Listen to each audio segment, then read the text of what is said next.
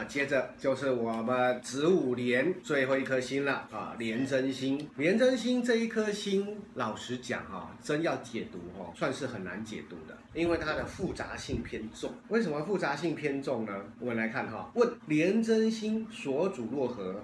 答曰：廉贞属木。他说这个地方说属木。北斗第五星，好，可是我后面刮胡哦，它的五行是驳杂的，它是阴木、阳土、阴火，哇，这个五行太多了，五行太多就变成复杂了，有理解哈？它的五行多，那我们先不要去管它的五行是什么样的状态下哈。他说在斗失品质，斗的意思，第一个你就可以讲说南北斗哈，或者星群星曜里面，斗的意思有这个意味啊，在南北斗也好啊，或者星群星曜里面，他说他掌管的品。品质，那品质是什么呢？品质就叫做等级啦。事实上，品质就像用一个台湾来说，就像考试院啊，考核、审核、品管。所以品质的意思就是有品管的意味了啊，有品质、品管、有等级、有考核、分裂的一个意象啦。那一旦有这种考核、分裂、分等的状态下，那这个人难不难搞？有理解哈？他是用什么样角度去做判断？叫做分裂这种。东西，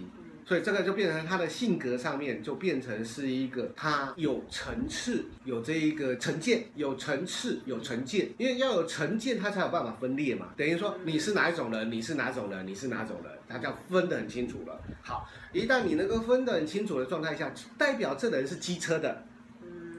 有理解吗？哦，他为什么？他凭什么资格去分等这个概念呢？所以有时候我们必须坦白讲，分等一旦我们被分等的时候，是一个很辛苦的状况哦。比如说在中国官场分这个极品极品，啊，我老实讲，我们今天学佛都被人家分极品极品，学佛啊，上三品下三品啊，那完蛋了。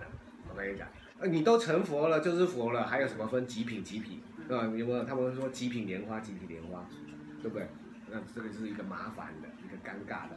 好，所以相对一旦分等的状态下，那个规律、那个要求是不是会出现？那所以相对的，我们必须坦白讲哈，在宗教领域里面啊，这种叫律宗的就不好相处，戒律就非常严苛了。所以你要知道，一旦有品质的状态下，相对的也会代表这个人有完美主义的现象，有完美性格，因为一定要有一个完美的状态下，他才有办法去做一个区分等级的区分。所以相对的，当我们认识了连贞星光这个点的状态下，你有等级区分的时候，我们的亲近度就有障碍了，有理解吗？好，那你说七煞星有没有这个等啊？天机星有没有这个等啊？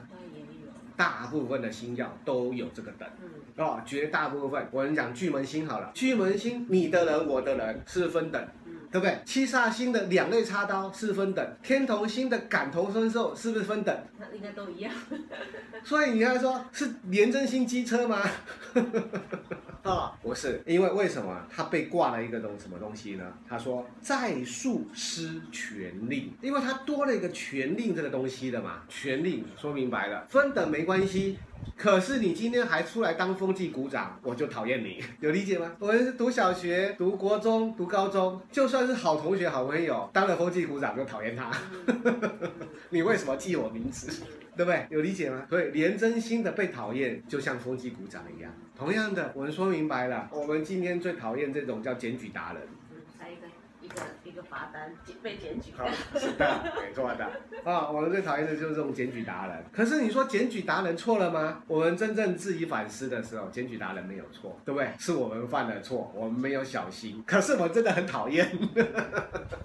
你为什么要检举我？我明明只是闪一个摩托车开过来一点点双白线而已，我没有换线，他还是把我检举。是，是有理解哈。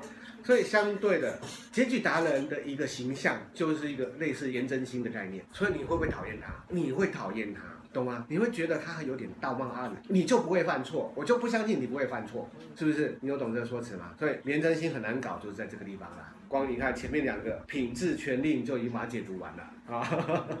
好，他说不临庙望，更犯官符，故曰化求为上。啊，什么叫不临庙望，更犯官符呢？庙望的意象代表了一个叫显现、张扬或者品质、品质，或者叫授权。好了，检举达人因为没被授权，所以他叫不灵妙望。警察大人因为他被授权了，他是公权力了，他叫妙望。有懂吗？有懂这个词吗？嗯。啊，所以他说更犯官府嘛，等于说私底下的作为了。你被授权了没有嘛？对不对？可是你又不能说他们检举是错嘛，所以故曰化求为煞啦，有理解吗？古书的解读就是这么好玩。我跟你讲，要是我们不去解读的状态下，哎，到底是什么意思？对不对？不灵庙望是什么？官更犯官符是什么？有理解吗？官符就是官场嘛。以前这一种叫捕头、捕快、衙门，是不是一种公权力？是不是是一种权威？那庙望代表明亮嘛，有理嘛。所以你如果有理的状态下，那自然没事。可是如果没有理的状态下，更换官符，就化求为煞啦。这个煞就是不好的意象了，不是杀人的杀啦，啊，是一个。叫杀气、锐利之气，或者我们说明白就是检举，有理解哈？那以前以前的这一种叫天威浩荡，你随便什么检举的状态下，是不是很可怕？好，那我们又要承认一件事情了，明朝有东厂，是检举的这一种叫气氛氛围，整个朝堂都在检举。那你要知道啊，《紫微斗数全书》啊被编辑、被广为流通的时候是什么时候？是明朝。就是有东厂的那个时期。哦，你可以讲有东厂的，等于说它普遍的在民间比较能够被流传的，因为紫微斗数我们上次谈过了啊、有几个体系嘛。有一脉系啊，在宫廷里面的；有青天剑啊，是宫廷里面的啊，偏向一个道场的；一个是这个道场紫微斗数了啊，这个是属于道家的啦啊，倾向于就是刚才讲钦天监这一类的。再来就是流传在民间的。如果说真的去看紫微斗数的一个叙述的时候啊，我有时候会看到这个叫罗状元的啊，罗状元是他书写的，是他流通出来的啊，有理解哈？啊，他太了解官场的作为了。哎，老实讲，我们要去再考究更深远的紫微斗数啊，我目前呢只能考证到明朝的了。你这个元朝的、宋朝的，目前都得不到那种数据啊，这一种叫资料是没有的。所以相对的，我们要用明朝这个时间点来当说话的一个思维模式，他为什么会这么写或这么记录下来啊？那明朝的东厂这种氛围，锦衣卫氛围，是不是一个很恶质、很恶劣的？懂吗？